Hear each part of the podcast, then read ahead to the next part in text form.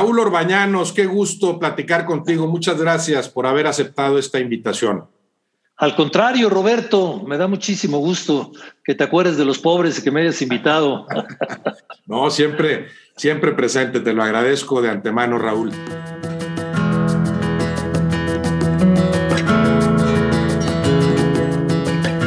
Quisiera empezar, Raúl, eh, con que nos platicaras eh, de tu primer contacto con el deporte desde la niñez. ¿Con qué balón? ¿Cómo? ¿Dónde? No, bueno, es, no, no me acuerdo. No me acuerdo, no, la verdad, porque mira. más o menos. Eh, em, a mí me platicaban mis padres que yo de tres años, por ahí, dos años, todo, cada vez que había un regalo me pedían que qué quería y siempre quería un balón, ¿no? Siempre pedía un balón, o sea, todo el, todo el tiempo estaba yo tres, cuatro años, cinco años en contacto con un balón, ¿no? Ya cuando me, cuando me, cuando empiezo a recordar más, ¿sí? Yo me, yo me veo en el garage de mi casa, un garage de, pues mira, los que vieron la película esta de Roma, sí. de ese tipo, donde había un coche grandote, no, ya no pasaba nadie. Cuando no estaba el coche, entonces pues yo jugaba ahí contra la puerta, le pegaba, era delantero, era portero, narraba mis partidos, o sea, era delantero del Necaxa, luego del América, del Toluca y así. Ahí es en donde yo recuerdo ya tener más contacto con, con, el balón y con el, fútbol y pues de la mano de mi padre a, los estadios, no fallábamos un domingo al fútbol, ¿no? E, esa cochera, Raúl, ¿la recuerdas más o menos así, de como la de Roma de la película y también de esas dimensiones, más o menos? Haz de cuenta que la copiaron. ¿Ah, sí? Haz, de cuenta que el coche entraba y apenas pasaba uno así, de ladito. Sí, exactamente. Sí, sí, sí. ¿De, qué rumbos de la Ciudad de México estás hablando? Estamos hablando de, de, San José Insurgentes, ah, una colonia eh, muy bien ubicada, podemos decir, poco al sur ya de la Ciudad de México. Sí. Y este, ahí vivíamos, me quedaba cerca del colegio, me quedaba cerca todo. Y ahí, eh, y, bueno, y, después jugábamos en la calle, como todos los niños de esa época, ¿no? Nada más gritaban coche y te quitabas, pa, pasaba el coche, o la chota, que era cuando venía la policía y salían todos corriendo. Pues una, un, crecimiento de esa época que ya desafortunadamente los chavos de ahora no pueden tener, ¿no? Así es. ¿Y qué, qué, colegio, de qué colegio hablas? ¿En la primaria en dónde estuviste? En el Simón Bolívar, en Galicia 8, en Miscuac. Ah, mira. Ahí estuve, ahí hice toda la primaria, luego pasé a la secundaria del Internado México, ahí en, ah. en, Río Miscuac. Eh, y ahí estuve yo. Mis hermanos estudiaron en esa primaria de Galicia cuando llegamos a México, pero yo llegué ya a primero de secundaria, también al Simón Bolívar, pero el de Churubusco. ¿Es al que te refieres después? En Ese, sí, de el de Río Churubusco, sí. Tenía una canchita, una cancha de fútbol atrás. Sí, sí, sí, dos, bueno, una muy chica y, una un poco más aceptable. Pero, pero dijiste Internado México, ¿le llamas Internado México a ese? No, no, perdón, no, perdón, me equivoqué. Ah. Ese fue el Simón Bolívar, la secundaria. luego, fui al, luego fui al Internado México, posteriormente, pero primero estuve ahí en el, ah. en el Simón Bolívar, en primaria y primero de secundaria. Ah, primero de secundaria, y entonces en secundaria cambiaste al, al Internado México. Al Internado México, me mandaron interno mis padres. Sí. Este, bueno, me hicieron un gran favor porque el internado México, no sé si tú conociste las canchas del internado claro, te iba a decir, esas más al sur. En bueno, algunos equipos se entrenaron ahí, no sé si el Atlético Español, Cruz Azul, algunos las utilizaban, ¿no? Sí, mira. Por los rumbos de las canchas de la América también, ¿no? Esa zona. Ándale, por, ese rumbo, por la zona del Estadio Azteca. Sí. Por esa zona. Y cuando yo llegué ahí había, pues, no sé, ocho canchas. Y ahí sí grandes. Yo me acuerdo. Sí, sí, sí, sí. Bueno, tú dime si estoy bien, pero ahí, ahí jugaban, se jugaban partidos de la Liga Española. Sí, de varias ligas, ¿eh? En ah. los, domingos de varias ligas jugaban ahí. Y este, cuando yo estuve ahí, pues yo ahí fue donde más desarrollé mi fútbol, ¿no? Porque todos los días jugaba, todos los días, todos los días. Y, y por ejemplo, yo salía a recreo y cuando salía a recreo nos íbamos a, hacia la dulcería, hacia los campos y ahí en los campos estaba entrenando el América, por ejemplo, o estaba entrenando la selección nacional, ¿sí? Iban, no tenían todavía ni, ni campos el América ni campos la selección, y ahí entrenaban. Entonces ahí veías jugar a, al papá de Sague, a Moacir, a Arlindo, todos estos, el Güero Jasso, Bosco, Cuenca, y lo que es la vida. Luego con algunos de ellos jugué o contra algunos jugué, ¿no? En esa época ni soñarlo, porque yo era un niño. O la selección mexicana dirigida por Nacho Treyes, allí iba, hacía sus entrenamientos. Entonces todo, pues todo eso me, me, seguía fomentando mi, mi, interés por el, por el fútbol, ¿no? Dices que en, las cascaritas, particularmente ahí en la cochera, por ejemplo, y que narrabas, ya, ya te salía también la, la, la faceta esa de narrador, pero dices que jugabas en la cancha o como portero, hacías ambas cosas. No, en, el garage, sí. cuando le pegaba a la puerta era delantero y cuando regresaba el balón era portero. Ah, por eso, sí. Que, ella hacía ambas cosas, porque eso me, me, viene a la mente. ¿En qué momento tú decides que eres portero? O sea, ¿en qué momento ya dices, me gusta el fútbol, pero me gusta el fútbol desde la portería? Eh, no sé, tampoco sé, porque jugaba, jugaba de, delantero, un chavo de portero. Ya en el internado México, ¿no? No, no, ahí ya, era, ahí ya estaba súper declarado que era portero. Ah, muy bien. desde la primaria, pero en la primaria, por ejemplo, en el Simón muchas veces jugaba de delantero, pero ya cuando me fui creciendo, 14 años, por ahí 15, ya me dediqué más a la portería, me gustó mucho la portería, admiraba mucho a, a Carvajal, a Jorge Morelos, a Manuel Camacho, todos los porteros de ese época, cuando yo era chavo, el tuvo Gómez, ¿sí? Y, este, y, pues me metí a la, a la portería ya y ya me dediqué a ser portero y a jugar. Y fíjate que siempre jugué con gente más grande, con gente mayor, y eso me ayudó mucho. Y, y, por otro lado, fuiste un portero muy alto. Digo, sigues siendo alto, pero para los parámetros del fútbol de entonces, particularmente en México, eras un portero muy alto, ¿no? Sí, ahora ya, con, los de ahora soy chaparro, ¿eh? Sí, no, ya lo sé. sí, no, no, no mides lo que mide Neuer, pero en aquel entonces, dime si había un portero mexicano de tu estatura que recuerdes. Sí, bueno, más alto el tubo Gómez, ¿no? El tubo era ¿Ah, más alto. Sí. sí, claro, el tubo era más alto, mucho más alto. Pero es, es una generación anterior a mí. Jugué contra él porque él jugó muchos años. Pero pues yo creo que del vuelo, yo era en el vuelo de, de, Calderón, de Rafa Puente, de más o menos estábamos del, mismo vuelo, ¿no? Por ahí. Pues sí, pero por encima de, de, Mota, de, No, sí. Incluso porteros posteriores, yo diría muy Camacho, Julio Aguilar, yo, yo creo que tú eres más, más alto. Pero entonces, para, para cuando pasas a secundaria, ya está bien definida tu vocación como portero. Ya estoy ahí metido en los tres postes. ¿Y, cómo se da, Raúl, tu, tu llegada al Atlante o, tu llegada al fútbol de primera división? Mira, fue muy curioso. Yo eh, eh, los domingos jugaba con un equipo de fútbol que había formado mi papá hace muchos años en la Liga Interclubs. Papá ya no jugaba, pero ahí jugaban puros veteranos, retirados. O sea, futbolistas retirados, ahí estaban de esa época, Lalo Palmer, Manolo Cañive, el Tigre Gómez, bueno, muchos, muchos futbolistas retirados. Entonces yo jugaba con ellos. Entonces jugaba de portero, de portero, y había otro portero, y si algún día faltaba alguien, me ponían de delantero. Sí. Y entonces me fui rozando con esta gente, pam, pam, y ahí jugaba muy a gusto. ¿Qué equipo de la Interclubes, te acuerdas? El Parma se llamaba. Parma. Sí, buen equipo. Y, este, y ahí de repente salió una oportunidad, me hablaron, eh, Pepe Monsiváis, que era José Monsiváis, que era técnico del América en esa época, habló a la casa un día y me dijo, oye, habló con mis padres, mi padre, y le dijo que estaba interesado en que yo fuera a la América, a las reservas del América, a probarme. Y ahí fui a las reservas del América, ¿no? Y entonces ahí me quedé en las reservas del América una temporada. Poca gente lo sabe, pero yo realmente mis inicios no fueron en el Atlante, fueron en el América, en las reservas. No llegué a debutar. no debutaste. Ya, estaba en el América Raúl eh, Galvez, ya estaba, bueno, Panchito, me imagino que sí, Panchito Hernández, el profesor Galvez.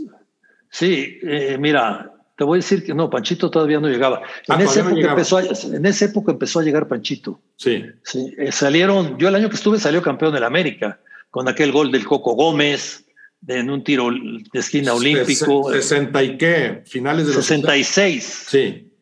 66. Yo ahí tendría, ¿qué te gusta? 16 años, 17. Sí. Muy chavo. Sí. Y, era yo vi que era muy complicado. Estaba ahí Ataulfo Sánchez, que era un porterazo, argentino, Jorge Iniesta, eh, había Jorge Arrieta, otro portero y yo, éramos cuatro, ¿no? Pero bueno, en el escalafón yo jugaba muchos partidos de reserva que me ayudaron mucho, porque el torneo de reservas era una maravilla. Maravilloso. Una maravilla. Y ahí empecé, ahí empecé hasta que me, jugando yo para el América, me hablaron otra vez del Atlante y me dijeron, oye, ¿y por qué no te vienes aquí? Porque allá no vas a jugar. Le dije, pues sí, tienes razón. Y entonces fui al Atlante. Llegué al Atlante y fíjate lo que me pasó en el Atlante. Ahí ya estás hablando, ya llegaste obviamente a nivel reserva profesional. Reserva profesional. Sí. sí, pero llego al Atlante y los porteros que estaban en ese momento eran Manuel Camacho y Jorge Morelos. Y yo esos dos los había admirado desde que tenía siete, ocho años. Entonces entrené ahí con ellos y entrenaba grandes tipos, pero ellos ya salieron esa temporada y nos quedamos Alejandro Mollinedo, que en paz descanse, exportero de Pumas, y yo. Y, yo sorpresivamente a los dos meses arranqué el campeonato, ¿no? Porque empecé a jugar la Copa. Jugué el torneo de Copa en Veracruz, a un Veracruz que tenía Didi, aquel famoso futbolista brasileño.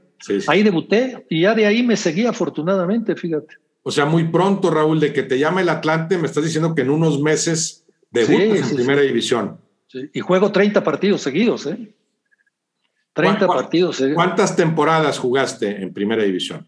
En, mira, en Atlante voy a haber jugado unas siete temporadas. Sí. Otra, otra con el Zacatepec y otra con el Atlético Español. Eh, ah, más la de la reserva del América, ¿no?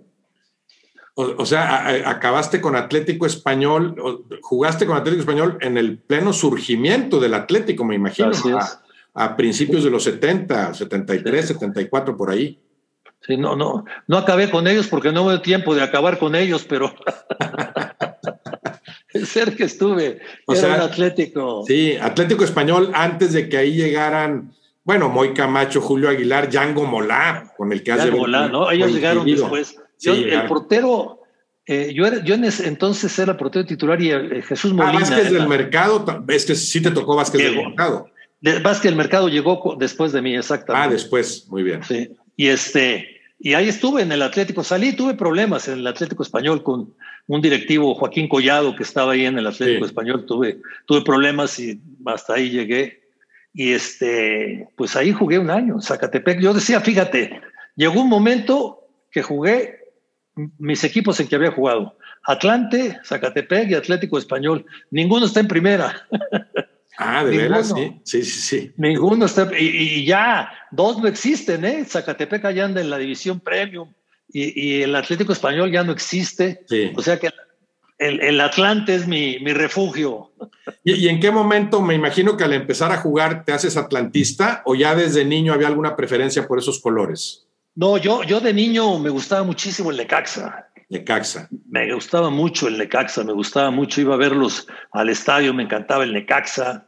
Recuerdo. El, Necaxa de Yaván Mariño o todavía antes de aquel de, Dante Juárez. Todavía un poco antes. Eso fue, esos que estás mencionando son. Jugaste contra ellos, sí. Sí, claro. Son los que le ganaron al Santo cuatro goles a tres, al Santos de Brasil, en un partidazo. Pero yo te hablo del Necaxa que yo veía de Jorge Morelos, de Portugal, de Del Águila. O sea, los, de los once hermanos famosos. No, no, no, no, esos son anteriores. no tan atrás. sí. yo no, no, esto, estoy hablando de los sesentas bajos por ahí, cuando era, cuando era un chamaco, yo pues y luego ya con el tiempo, pues... Carlos Albert andaba ahí también, bueno. Sí, Carlos jugó... Ya en, el de Yaván Mariño, Dante Juárez, el Cordobés. Ahora, contra esos jugué todos, contra todos esos jugué, sí. Pero ya yo con el Atlante, y ahí es ya donde me vuelvo atlantista, ¿no? ¿Y qué, tan atlantista, Raúl? O sea, ¿sientes que eso fue acentuándose con los años? ¿Eres ahorita tan atlantista como lo eras cuando jugaste ahí? Yo creo que sí, me gusta mucho el Atlante, lo quiero mucho, fue parte fundamental en el desarrollo de mi vida, no solamente como futbolista, sino como persona, como ser humano. Era un grupo extraordinario y, yo le tengo mucho cariño y decepcionado por el maltrato que tuvo este equipo mucho tiempo. Y ahora con los nuevos directivos de la mano del señor Escalante, pues parece que vienen las cosas en serio para ascender, ¿no? Y ahí veo poco los partidos de la Liga de Expansión, pero los del Atlante trato de no perdérmelos, ¿no? Sí, con, con la idea de, de, ascender y jugando en México. Exactamente.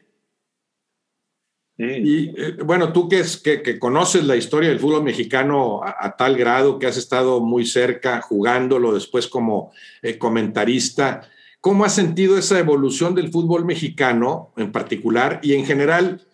¿Qué le ves al fútbol como deporte, Raúl, para, para producir todo lo que produce? ¿Qué ingredientes, qué encantos tiene?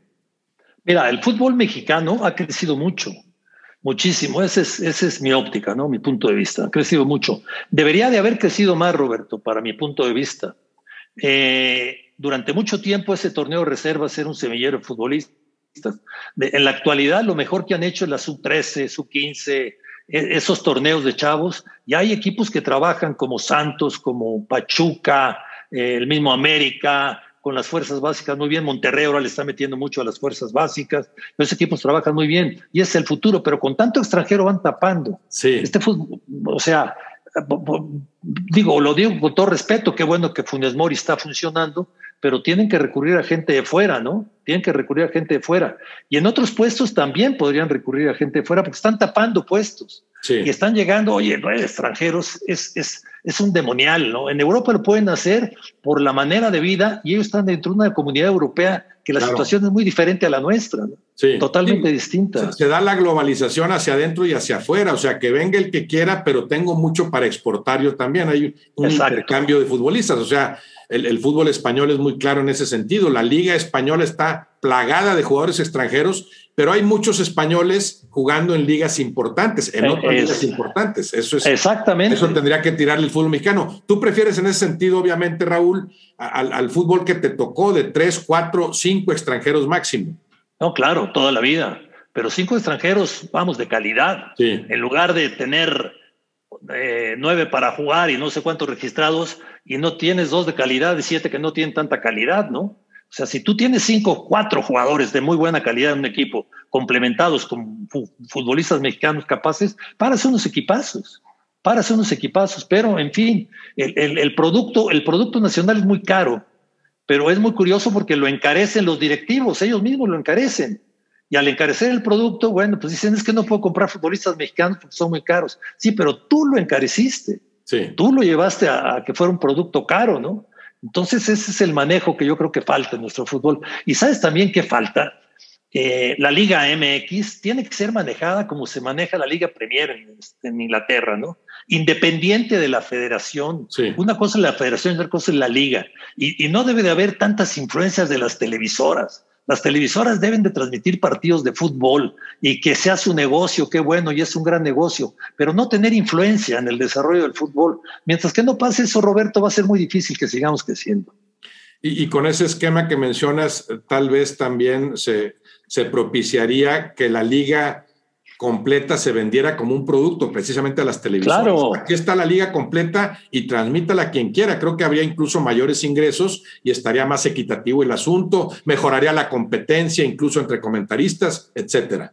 No, claro, todo. O sea, eh, todo, todo eso haría que el fútbol creciera en nuestro país. Todavía más, porque se ha crecido. Tenemos una liga competitiva, bastante competitiva, pero debería de ser más competitiva todavía podría ser más competitiva, podríamos tener una liga todavía mejor y, y, sobre todo comercialmente, porque en esta liga, por ejemplo, a ver, yo soy Raúl Orbañanos y yo tengo mucho dinero y yo quiero tener un equipo de fútbol. Yo le voy a meter a la liga a comprar un equipo de fútbol, pues no lo voy a meter porque no sé al final de la temporada si sí. va a haber ascenso, si no, no, va a haber ascenso, si van a cambiar las reglas. Entonces, el inversionista no quiere entrar al fútbol por eso. Sí, porque no, no son reglas claras, transparentes, Exacto. que sepas que van a ser respetadas. Bueno, sigue siendo una oligarquía la que maneja al fútbol, ¿no? Y sí creo que va frenando su crecimiento, a pesar, claro. de, lo cual, a pesar de lo cual progresa el fútbol mexicano, ¿no?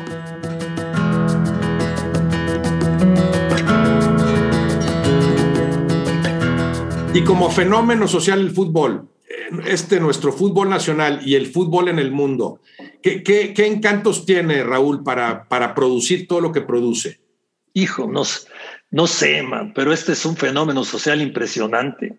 Lo que hace el fútbol, yo no sé cómo no se han acabado la gallina de los huevos de oro porque salen torneos por todas partes y ahora que hacen una Copa Oro, que es un nivel terrible, bajísimo, pues la gente va, y la gente asiste a los estadios y es en general la Copa de Europa que acaba de pasar no hace mucho tiempo, una chulada de evento, que todo el mundo estaba, estaba pendiente de la Copa de Europa. El fútbol tiene, tiene, tiene magia, ¿no? Tiene magia y los niños, las señoras, eh, no, no hay edades en el fútbol para, para ser fanático de un equipo, para gozar con un equipo si tu equipo gana. Fíjate, te platico, te comparto una, una cosa que me platicó el gobernador de Guanajuato en alguna ocasión, el, el señor Márquez, el gobernador anterior, la productividad en León específicamente. Los lunes dependía del resultado del equipo. Sí. Si el equipo había perdido, bajaba la productividad. Si ganaba, subía la productividad. O sea, es, es un fenómeno increíble. Eso es increíble. Bueno, lamentablemente también creo que hay un dato al respecto, Raúl. Eh, se incrementa la violencia familiar cuando el equipo local pierde. Sí, claro. Es, en algunos lugares. Es una tristeza, pero también real. Sí, claro. Es increíble. Bueno, hablas de la magia del fútbol, pero ¿por qué es mayor eh, o, por qué no se da en la misma medida una magia similar con otros deportes? No sé. Entonces, qué buena pregunta, qué buena pregunta. Bueno, yo con el béisbol, digo, lo veo y la Serie Mundial la veo y algunos partidos, pero, pero la verdad, le voy a los Diablos Rojos, pero no pasa nada, ¿no? No me, no me prende. El, el básquetbol me encanta verlo como espectáculo, pero el fútbol es diferente. El fútbol, tú juegas. Ahora, en, en nuestra época, Roberto, los aficionados iban al estadio, sí, pero ahora van con sus playeras, juegan también ellos su partido. Es otra cosa, sí. No, lo del clásico de Monterrey, cuando llega uno y ve las playeras de Tigres y las playeras de Rayados y los niños de... Es un espectáculo diferente, ¿no? Sí, sí, al que nos tocó. Y, precisamente yo, yo pienso en el, en el fútbol que me tocó y, y cómo después fui creciendo y viendo otro tipo de fútbol, pero primero yo decía, esto del fútbol es un asunto de locos en Monterrey. Nada más en Monterrey se vive así el fútbol. Luego sales y conoces otros lados y vas al DF y vas a Guadalajara y a León y a Torreón y dices, no, no, no, este es un asunto nacional. Sí, sí, La gente está loca con el fútbol a nivel nacional. Algo tenemos los mexicanos que nos provoca todas estas cosas. Pero luego sales a Europa, Sudamérica, a, a África, a Asia y te das cuenta que eso mismo o cosas muy parecidas provoca el fútbol en todo el mundo. En todo el mundo, en todo el mundo y en todo el mundo de diferentes edades, ¿no? Yo de las experiencias eh, que recuerdo más fuertes en un estadio de, emociones en, el estadio de Boca Juniors. Me imagino. Eh, un, día que fui a ver un partido, no, fui a trabajar algunas veces sí. Eh, para la Copa Libertadores, pero un día fui a ver un partido y me senté en la tribuna. Cuando sale Boca, todo el estadio cantaba una canción que ellos cantan, pero yo veía a un niño de 10 años, a un señor de 90, de 80, de todo el estadio cantando, se te pone la piel chinita. Sí, sí, sí. Se te pone la piel chinita. Bueno, hablas de uno de los estadios en el mundo en donde más participa la gente, en donde más se, siente, en donde más se siente ese ambiente, ¿no? Para bien y para mal también, a veces. Para bien y para mal. A veces, desafortunadamente. con los excesos en los que, en los que deriva, ¿verdad? Ese es el lado negativo del fútbol, ¿no? Que la pasión que tiene este deporte en ocasiones deriva en actos violentos, ¿no? Y eso es algo que no se ha podido erradicar en México y en muchos lados, ¿no? O sea, es algo que tiene que haber, por ejemplo, en México tiene que haber leyes que sancionen más drásticamente este tipo de cosas, pero no, no, no pasa nada, ¿no? Claro, que, que, que se entienda que, que el que que, puedes delinquir en el estadio. O sea, el que delinque en el estadio tiene que ser castigado como si el mismo delito lo hubiera cometido en la calle. Ah, no, está en el estadio y casi mata al de enfrente. Entonces no importa porque es un asunto de fútbol. No, pues es un delito que tienes que, combatir, combatir a fondo, ¿no? Raúl, ¿en, qué, ¿en qué momento se da tu incursión a los medios de comunicación? Ya, ya retirado como brillante portero que fuiste, muy reconocida tu trayectoria en su momento. ¿Cómo, Fíjate que yo, esa incursión a los medios?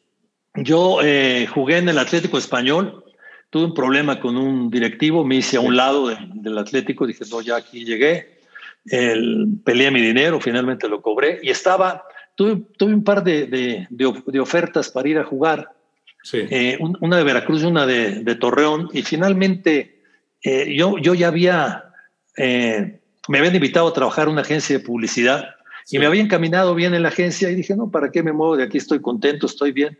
Y ya no, no, no, por lo pronto no voy a jugar, voy a esperarme un año a ver qué pasa. Y en ese momento, un día voy al, al Frontón México, que me gustaba mucho ir al Frontón, el espectáculo me encantaba, y voy con mi compadre Gonzalo Vega, gran actor que en paz descanse, y ahí estábamos en el, en el frontón, y apareció allí en el frontón Carlos Alarraqui, que trabajaba en el Canal 13, y iba con otro buen amigo, y entonces ahí estuvimos platicando, y así como estoy hablando contigo, le digo, oye, dame chamba, mano. Me dice, ¿qué quieres? Pues acaban de contratar a los Pumas, déjame trabajar ahí. Dice, ¿por a poco sabes trabajar? Le digo, no, pero aprendo. Entonces, ahí quedó la conversación. Y a los dos días que me hable, me dice, vente para acá. Entonces ya fui a, a, verlo y ya me presentó a José Ramón Fernández y me pusieron a trabajar de reportero en, en un, se llamaba Noti 13 el noticiero. Sí. Yo hacía deportes profesionales, yo cubría y otro muchacho deportes amateur. Entonces ahí empecé como reportero, lo combinaba con mi trabajo en la agencia de publicidad, hacía las dos cosas. Y ahí, y de repente, pues que los Pumas, que necesitamos a alguien en la cancha, pues vamos a la cancha. Entonces vamos a... Y ahí empecé, y ahí empecé, y fueron, fueron contratando más equipos y, y, fui ya poco a poco subiéndome. Y, y luego en, en, Deporte B, que fue un programa que hizo época en la televisión claro. con José Ramón, ¿no? Muy joven tú, Raúl, digo, si, si Muy joven. me equivoco, te retiraste mucho antes de llegar a tus 30 años, dejaste de jugar fútbol. Claro, porque yo debuté muy joven. Sí. Entonces yo me retiré por ahí de los 27, más o menos 28 años. Porque, porque hablas, claro, Deporte B, aquel Deporte B marcó toda una época. Tú inicias Deporte B, o sea, tú estás en, sí, sí, primer, sí, sí, en el primer programa Deporte B. En lo, el primer. Lo ubicaría yo por el 74, por ahí. Por ahí más o menos, exactamente, el 74, tienes toda la razón. Arranca con José Ramón, arranca con Alejandro Lara, con Rogelio Hernández Huerta, Alberto, no, Alberto Fabris no estaba todavía, y yo éramos los que arrancamos ese programa. Eh, y luego ya llegó Ángel Díaz de León con la sección de toros. Pero, pero yo recuerdo, yo recuerdo ese programa, Raúl, de dos, o sea, cuadro tú y José Ramón, o tú dices que se sentaba más gente. Sí, bueno, al principio éramos José Ramón y yo, sí. pero luego aparecía también Alejandro, eh, digo, perdón, eh, Ángel Díaz de León con la sección taurina. Sí, entraba para algunos segmentos, sí. Exactamente, sí. La verdad que fue un, un programa, eh, la combinación de, de, José Ramón y un servidor eh, ayudó mucho sí. porque éramos op opuestos, ¿no? Opuestos. No, no. Él, gran, gran, gran, programa, Raúl, y recuerdo además, digo, ahí es, ahí es cuando surge la primera verdadera competencia con lo que ahora significa en ese sentido, ¿no? Pero, pero Televisa pues era la única opción y de repente surge Imevisión y particularmente en esa parte de los deportes es cuando compite desde el inicio, o sea, tú eres pero... el, el, el, que, el que enarbola ese, ese, ese, cambio, o sea, tú y José Ramón por primera sí. vez le compiten a Televisa, le compiten y, y tal vez le gana, ¿no? En lo que se refería a ese espacio. No, no, no, tienes toda la razón del mundo. Ahí nació la competencia. Sí. Y ahí cambiaron los programas de televisión, ¿eh? Eso hay que reconocérselo a José Ramón, Armando Sáenz, que fue un productor buenísimo, extraordinario, ya murió desafortunadamente, Jessy Espinosa, que era la coordinadora, era un grupo de trabajo muy pequeño, pero muy capaz. Y entonces ahí íbamos, yo me acuerdo que le decía a, a, a Televisa, los de la tienda de enfrente, ¿no? Sí. Sí, entonces un día me dice José Ramón, es que los de la tienda de enfrente, le digo, no, ellos son supermercado, los de la tienda somos nosotros. Pero pues, ahí, ahí empezó todo. Sí, sí, sí, ahí empezó.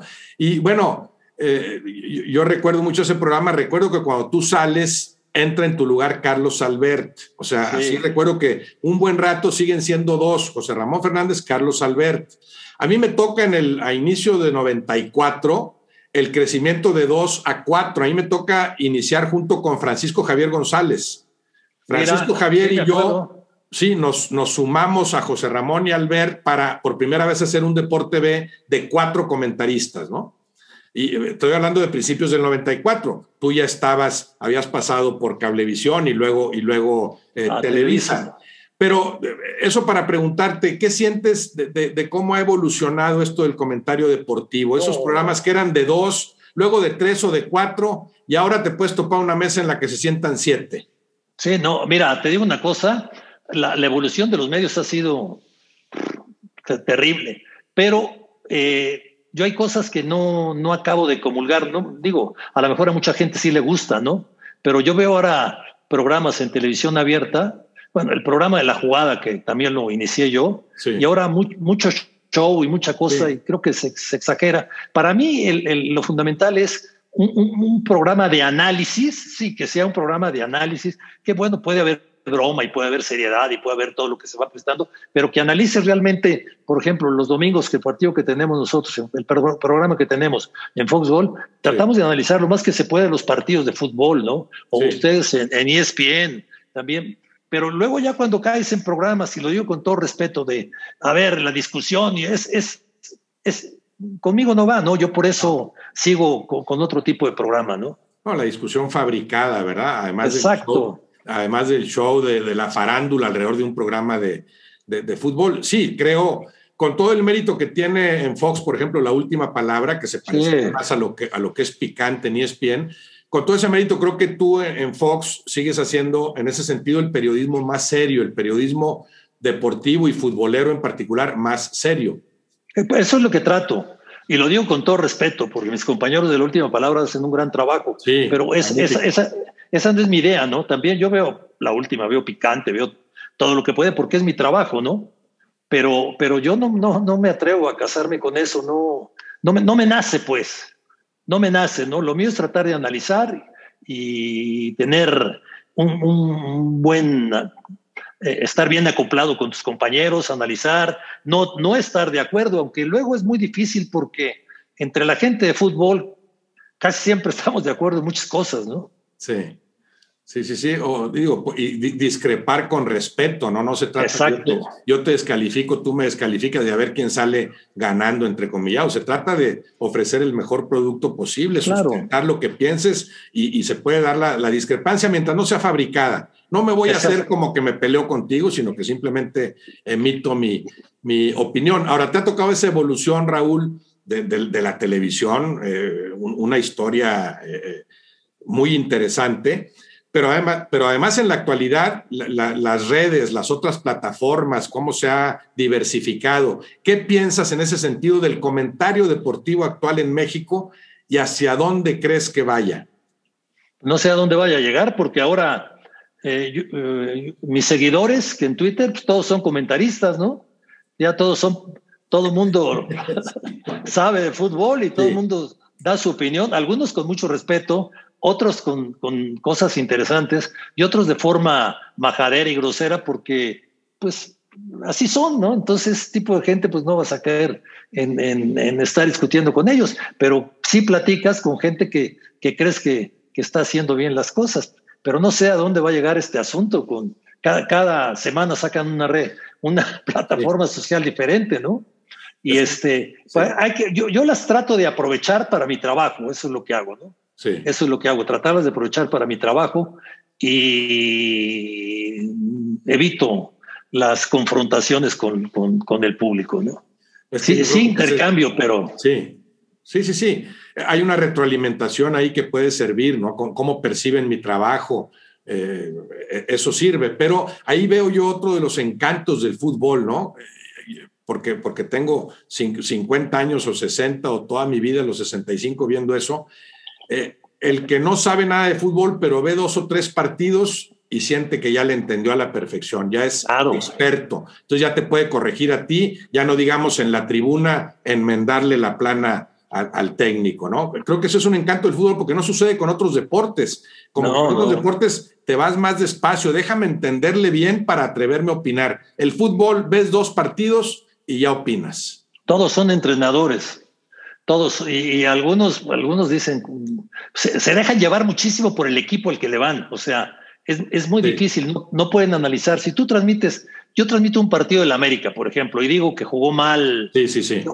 Que, Ochoa se, no salió en una pelota y que fue culpa de él el gol, no, bueno. Sí. Al, ah, tú que sabes que pa, Ochoa es un porterazo, acuérdate del Mundial, o sea, se, dejan, se dejan ir con el corazón antes de que con la inteligencia, pero es parte del juego, ¿no? Sí, también quizá parte del encanto y por eso el fútbol provoca todo, todo esto y por eso es el negocio que es. Eh, con, esa dificultad, sí, una dificultad mayoritaria para ver el fútbol sin ponerse una camiseta, ¿no? Sí, claro, es, complicado, ¿eh? Sí. Es complicado porque casi todos tienen sus seguidores. Sí, entre nosotros, profesionales, luego resulta también que es un poco complicado salirte de un lado, ¿no? En, la crítica muchos se casan con una camiseta. Eh, hay países en donde hay programas, por ejemplo en España, el famoso Chiringuito, que es un programa oficial del Real Madrid, pues no es, no lo patrocina el Real Madrid, pero es el, el programa que sigue al Real Madrid, ¿no? Y, bueno, en Monterrey también hay una cantidad de programas, uno para Tigres, otro para Rayados. O sea, es, es, da para todo esto. Sí, la, bueno, la polarización, la radicalización vende. Vamos, vamos a ubicarnos en los extremos. Tú te pones esta camiseta, yo me pongo la otra y a partir de ahí entablamos la, la discusión, el debate, cuando tendría que ser mucho más neutral el asunto, ¿no? Así es. Así, ojalá así fuera, ¿no? Ojalá así fuera, pero no va, no va a poder ser nunca. ¿eh? Ahora, esto de las redes sociales, Raúl, que sí ha modificado muchas cosas, con tu experiencia, con el tiempo que tienes, me imagino que no te afectan tanto las críticas, te, molestará a veces, pero, pero creo, así te percibo yo como que muy preparado para esas críticas y sabiendo hasta dónde meterte, hasta dónde entrarle a esas discusiones baratas o eludirlas. Mira, lo que hago, por ejemplo, cada vez que transmito un partido, eh, terminado el partido, no abro hasta el día siguiente las redes sociales, mi Twitter, porque ya sé que los partidarios de un lado van a estar molestos y los del otro lado van a estar contentos.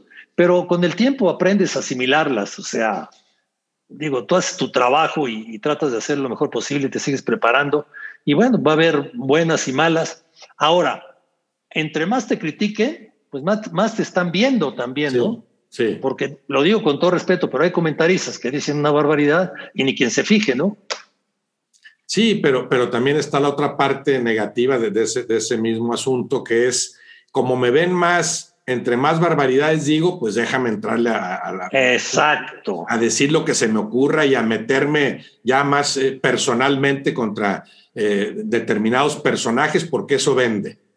Claro, claro. No, eso es, eso es lo que, lo que muchos han hecho. O sea, por ejemplo, y mira, lo digo con todo respeto, pero la carrera de José Ramón, con quien yo trabajé muchos años, pues José Ramón tiene que estar agradecido a la América, porque durante gran parte de su vida se dedicó a, tundar, a tundirle a la América y bueno, eso, eso le ayudó muchísimo, ¿no? José Ramón es también de los que ya lleva un buen rato trabajando y haciendo cosas importantes, ¿eh?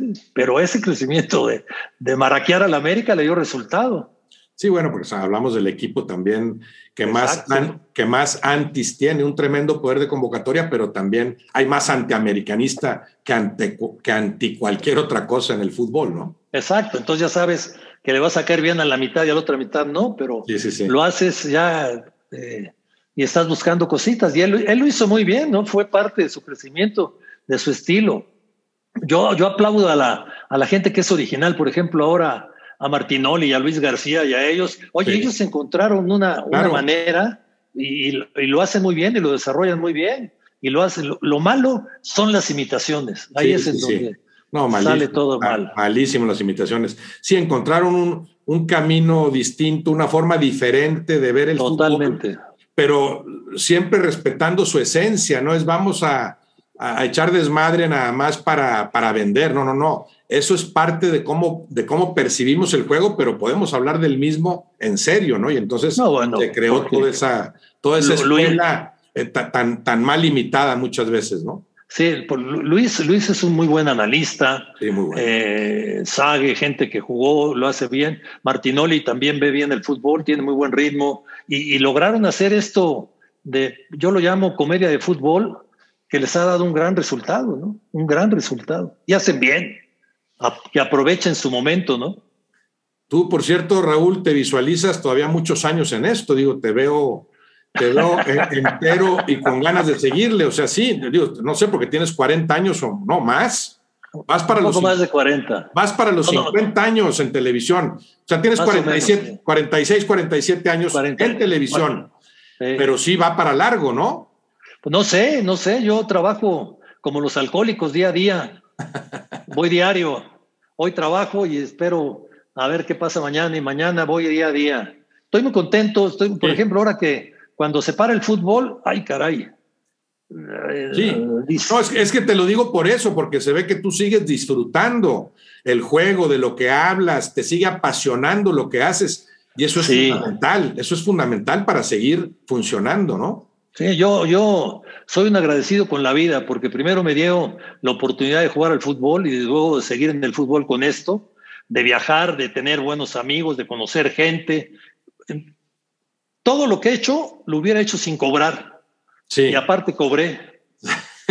sí, claro, empezando por jugar, ¿verdad? La gente cree que el futbolista juega por dinero, no, juegas porque te encanta el juego.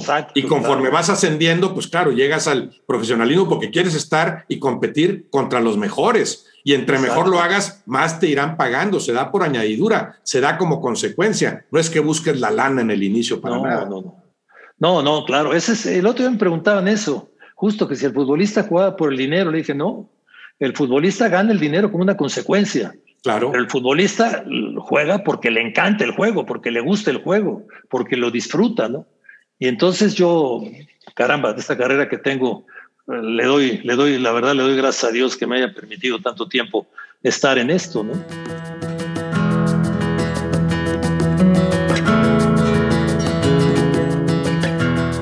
Ahora, Raúl, tienes una trayectoria destacada como portero, muy reconocido en, tu momento. Te retiras joven y muy pronto incursionas en los medios.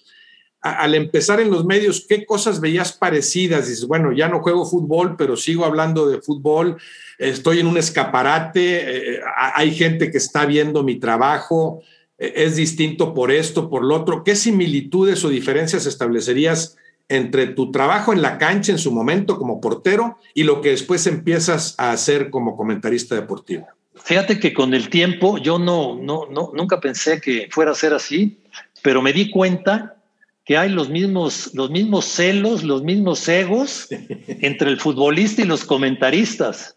O sea, es, es, muy común encontrarte a un compañero que te dice, oye, pusieron a narrar a Juan Pérez, yo lo hago mejor que Juan Pérez. ¿Sí? Cuando los compañeros de fútbol decían, yo tengo que jugar porque juego mejor que Juan. Sí. O, yo, yo soy este, mejor que este. Entonces, estos egos existen en la, en, la comunicación, en la televisión, sobre todo cuando empiezan a tener fama y empiezan a crecer y entonces se sienten Juan Camané y no saben que falta todavía un camino larguísimo y que se pueden tropezar en el camino, ¿no? Entonces yo veo esa similitud. Claro, desde luego siempre digo, lo mejor que me ha pasado es jugar. Y luego las consecuencias son aparte, me encanta, pero nada como estar en la cancha, ¿no? Porque yo diría, Raúl, en ese sentido que la competencia en la cancha es más limpia, es más transparente. El otro le puede decir al técnico, quiero jugar, pero, pero el técnico te ve parar a ti, ve parar al otro y decide, este es mi portero. Claro. Este es el que va a parar y ahí está. Y ahí está 90 minutos para que demuestres tus aptitudes, tus capacidades o exhibas tus carencias. En el caso del comentarista que puede haber celos, es un asunto más subjetivo. ¿Quién es mejor? Bueno, pues depende de gusto. Sí te puedo decir quién te da más rating, pero quién es mejor, quién realiza mejor su trabajo, pues cada quien pensará que es él mismo el que lo hace. No, está la, no está la medida tan confiable, o sea, el parámetro tan confiable como sí se da en una cancha. Claro, totalmente, estoy totalmente de acuerdo contigo. Y sabes que es terrible los ratings, son terribles, porque ahora eh, muchos eh, televisoras se rigen por el rating, no importa si el producto es bueno o malo, me dio rating. Lo ven o, no lo ven, sí. Exactamente. Yo siempre, en todos lados donde he trabajado, digo, no se fijen en el rating, hagan un trabajo de calidad y eso a la larga les va a producir eh, auditorio y les va a dar satisfacción de hacer un buen trabajo. El rating, el rating va de la mano muchas veces de lo escandaloso, no, no del buen conocimiento. ¿eh? No, es, que eh, sí, el rating del, corto plazo, ¿no? Porque coincido contigo, puedes hacer algo de calidad que venda, tal vez instalándolo poco a poco en el gusto de la gente. No va a vender en ese momento porque no escandaliza, pero sí se va a convertir en un producto sólido que prevalezca, ¿no? Claro, claro, claro. Eso, para mí ese es, ese es básico en la televisión y aprovechar toda la evolución que ha tenido la tecnología, ¿no? Que es algo de lo que te puedes apoyar y te debes de apoyar porque ahí el, el, el, juego puede, puede ser muy significativo, ¿no? Las, la, la, definición de las repeticiones ahora, cómo se analizan los parados, cómo puedes jugar con todo esto, todo eso te ayuda muchísimo, ¿no? Antes el, el comentarista eh, no tenía toda esa, todas esas armas para, para trabajar, ¿no? Y ahora hay muchas cosas, muchas cosas para transmitir partidos, para analizar partidos. Eh, y, debes de, ponerlo en, práctica, ¿no? Sí, pero también es cierto que tú, tú creces en una televisión, claro, mucho más limitada tecnológicamente, obvio, pero eso te obligaba a dar más de ti mismo, o sea, me tengo que preparar. Claro. Yo tengo que ofrecer cosas más sustanciales porque no se las va a dar la tecnología a los televidentes. Sí, claro. Sí, digo, en, la tecnología sigue siendo número uno Televisa. La tecnología que tiene Televisa es impresionante, ¿no? Ahora hay que complementarlo con la gente que está hablando y por eso le están buscando y meten a uno y meten a otro y, en, el afán de competir y de, salir adelante, ¿no? Y bueno, pues es muy válido. En, qué momento y por qué eh, se te ocurre la idea de la jugada? Ah, porque yo salgo de, de, Cablevisión, en donde hacía un programa que se llamaba, creo que te invité un día controvertido. Sí, claro, claro. Sí, sí, Estuve contigo y con, y con Edgardo Codesal. Con Edgardo Codesal. Muy buen programa. Aquellos, sí, sí. Dos o tres años estoy contigo ahí, sí, sí, sí. Sí, me acuerdo, perfecto. Y este, ahí cuando, cuando estoy en, en Cablevisión, eh, me hablan a Televisa y mm, trabajo en un programa que se llama El Despertar, sí. que conducía Memo Ortega con Toño Valdés, Javier Alarcón. Y un día me llaman y dice, oye, el, señor Burillo me dice, oye, diseñate un programa. Y ya lo tengo en mi cabeza. Y entonces ahí empezamos con la jugada, ¿no? La jugada, en una reunión con Edgar Zapata, salió, se nos ocurrió ahí el nombre y pum, le empezamos entre semana en el Canal 4. Y luego, sí. Mm, no sé, que estuvimos un año, creo, y me llama eh, el señor Escárraga, Emilio Escárraga ya, y me dice, oye, se van al 2 los domingos en la noche. Le digo, ah, qué buena onda. Y ahí se quedó ya el programa y ahí, ahí sigue el programa con el nombre que yo diseñé junto con Edgar y, y pues es una satisfacción saber que tu producto sigue vigente, ¿no? Claro, y, y, me imagino que en ese momento tuvo mucho que ver ese concepto de la jugada con lo que enfrente, ya siendo TV Azteca, era los protagonistas o Deporte B o una mesa. Deporte, más, bien Deporte B, ¿no? Más Deporte B. Que, que, Deporte B tenías, en esa época seguía teniendo mucho auditorio. Sí. Muchísimo auditorio. Entonces, pues tratamos de sacar, porque Televisa tenía y sigue teniendo un resumen que es extraordinario, que es acción, ¿no? Sí, sí, sí, siempre, sí. Muy bueno. Entonces yo lo que les dije, tenemos que tener un programa en donde le demos la cara a la gente, ¿no? O sea, eh, Juan Pérez está diciendo esto y se compromete. Entonces les encantó y ahí siguió, y ahí siguió. Ahora la jugada es diferente. Eh, no me gusta mucho, pero bueno, pues les da resultado. No, no muy diferente. ¿Y, eh, qué año fue eso de la jugada? Más o menos recuerdas cuándo, inauguras la jugada? Mira, yo te hablo del 1994, es el Mundial de Estados Unidos. Sí. Por ahí, por esos años, 94, no, no antes, 93, porque ya fuimos a trabajar a, Ecuador, a la Copa América de Ecuador. Hacíamos desde allá la jugada los domingos. Sí. 93, 92, 93, por ahí. Ahora tú, Raúl, muy pronto eh, entras a la televisión, al comentario deportivo y muy pronto te haces narrador de lo que yo recuerde, ¿no? No, sé si hiciste algo en cancha primero. ¿Cuánto, duró ese, proceso para decir ya narro yo partidos? No, trabajé en cancha un buen rato. Pero un, buen rato, un año. Un año, sí, más o menos. No había tanta gente, ¿eh? eso me ayudó. Sí, Entonces, un día en Veracruz me dice, narra medio tiempo. Lo narré. Yo bueno, salí rojo de vergüenza de lo mal que lo hice, pero, terrible. Sí, pero, pero, vamos a decir que obligado por las circunstancias empiezas a narrar o sí desde el principio, dentro de los géneros que hay como comentarista deportivo, preferías la narración al análisis. No, no, yo, yo siempre mi, mi ilusión era narrar desde chavo. Ah, sí. Lo hacías en la cochera, dices, desde la exactamente. cochera. Exactamente. Entonces me, lo hice muy mal y dije, no puede ser, hay que prepararme. Y empecé a darle vueltas y vueltas, tomé clases con un director de teatro, me, y, ahí poco a poco fui creciendo y creando un estilo diferente, porque mis narraciones, eh, hasta la fecha todavía, mi narración va acompañado mucho de un comentario, ¿no? Entonces soy prácticamente las dos cosas al mismo tiempo y eso, eso, eso me ayudó mucho en mi, en mi, en mi salida, ¿no? Sí, bueno, le entras más al análisis mientras narras, porque además, bueno, por lo menos ante la percepción de la gente, eh, tienes esa autoridad por haber jugado. Que, yo creo que no. necesitas, no necesitas jugar para ver bien el fútbol, pero la gente sí percibe, si Raúl, que fue portero, me lo dice, pues le creo, ¿no? Entonces, creo que eso lo manejaste muy bien desde el principio. Narro, pero también opino. Sí, hay comentaristas que no han jugado que lo hacen muy bien. Claro. Y hay, y hay comentaristas que jugaron que lo hacen muy mal. No tienen idea, sí, sí, sí, son las dos cosas, claro. Entonces, lo que sí, y, aparte me, me refuerza que, que yo tengo la fortuna también de hacer análisis en los programas. Entonces, eh, casi siempre he tratado de tener un periódico, cuando menos, radio, televisión. Eh, entonces me complemento bastante bien, pienso yo, porque pues tengo un programa de radio en Grupo Fórmula que lleva 30 años al aire todos los días. Entonces todo eso me ha ayudado mucho. Periódicos he pasado por todos, ahora estoy escribiendo en marca. entonces siempre estoy todo eso te obliga a estar atento siempre de todo lo que pasa, ¿no? Bueno, y, cada vez pasan más cosas también, eso también habrás sentido la diferencia como yo, como, como en mi caso. Ahora hay que ver el fútbol de Europa y de las distintas ligas y de, bueno, particularmente de, Europa, de todos lados.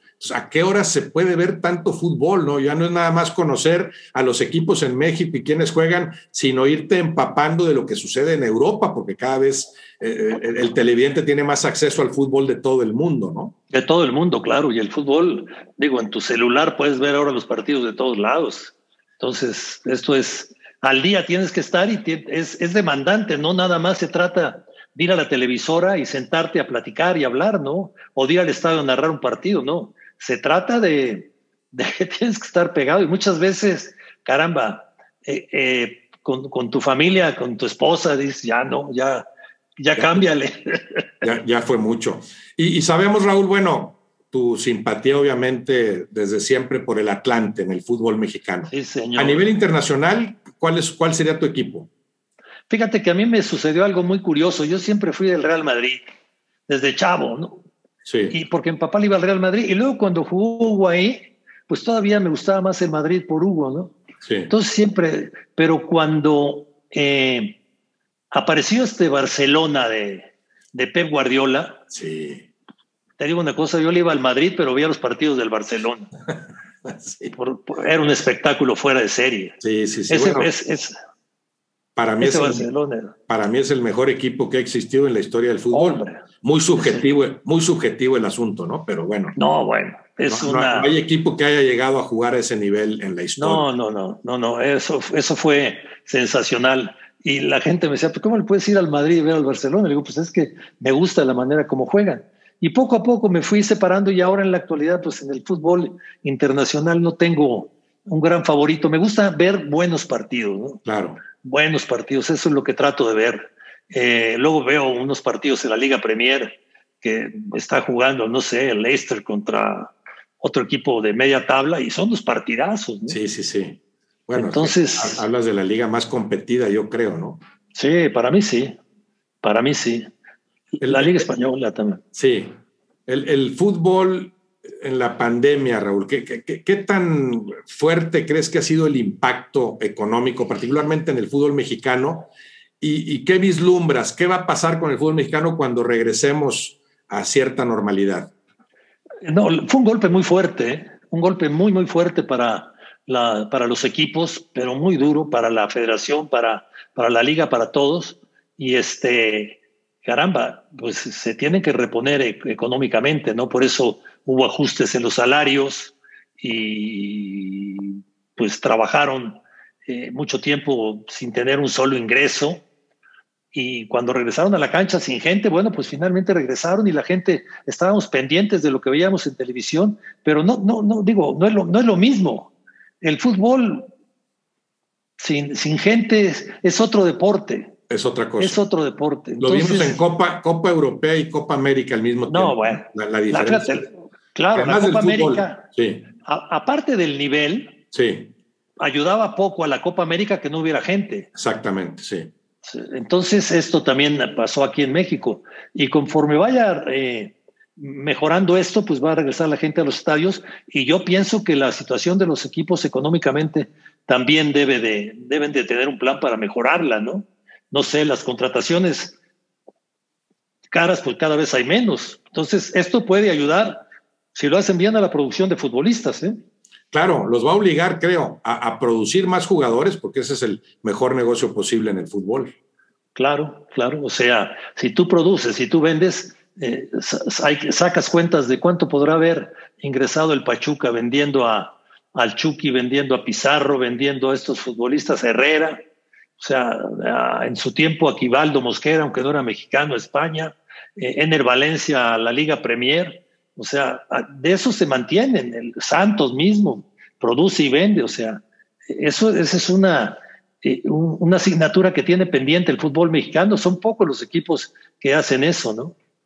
Así es. El América también. Sí, sí, el América en su momento, las Chivas, Atlas. Eh, Chivas también. Las Pumas, sí, sí, sí, pero tendrían que trabajar, no sé, los 18 equipos, como actualmente se trabaja, creo que en Santos Laguna, en, Pachuca, eh, producir futbolistas, ¿no? También pensándolo como negocio.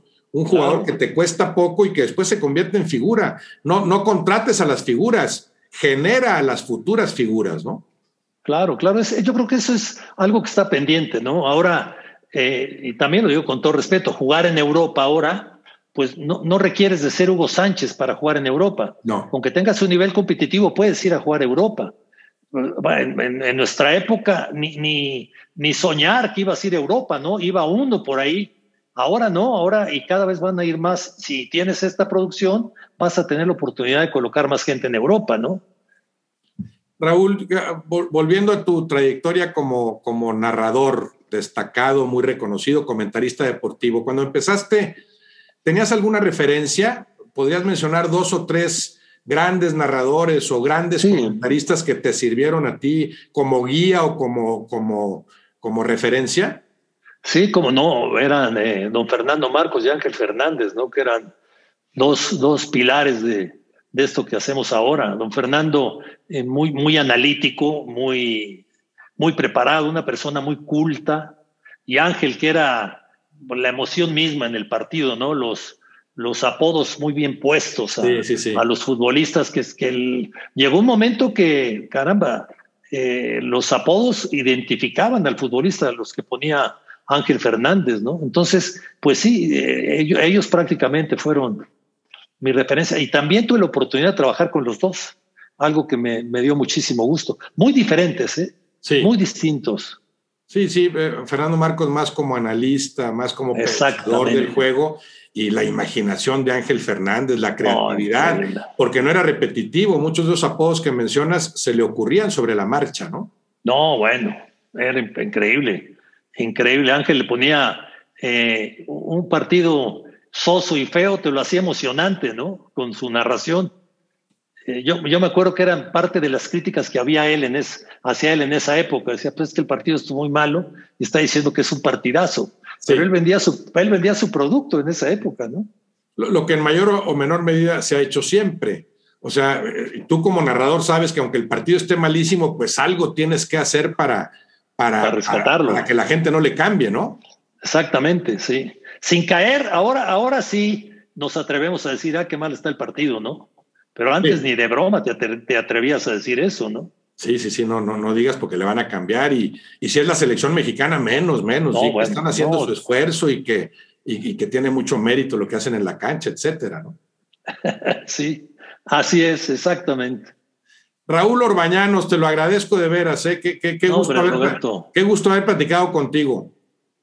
Roberto, ojalá ya nos sentemos en una mesa para echarnos un tequilita, pues. Oye, sí, hombre, ya, ya en cuanto vuelva a la normalidad adecuada, lo hacemos. Sale. Te, Mando te mando un abrazo, Raúl. Muchas gracias. Gracias, gracias, Roberto. Un fuerte abrazo.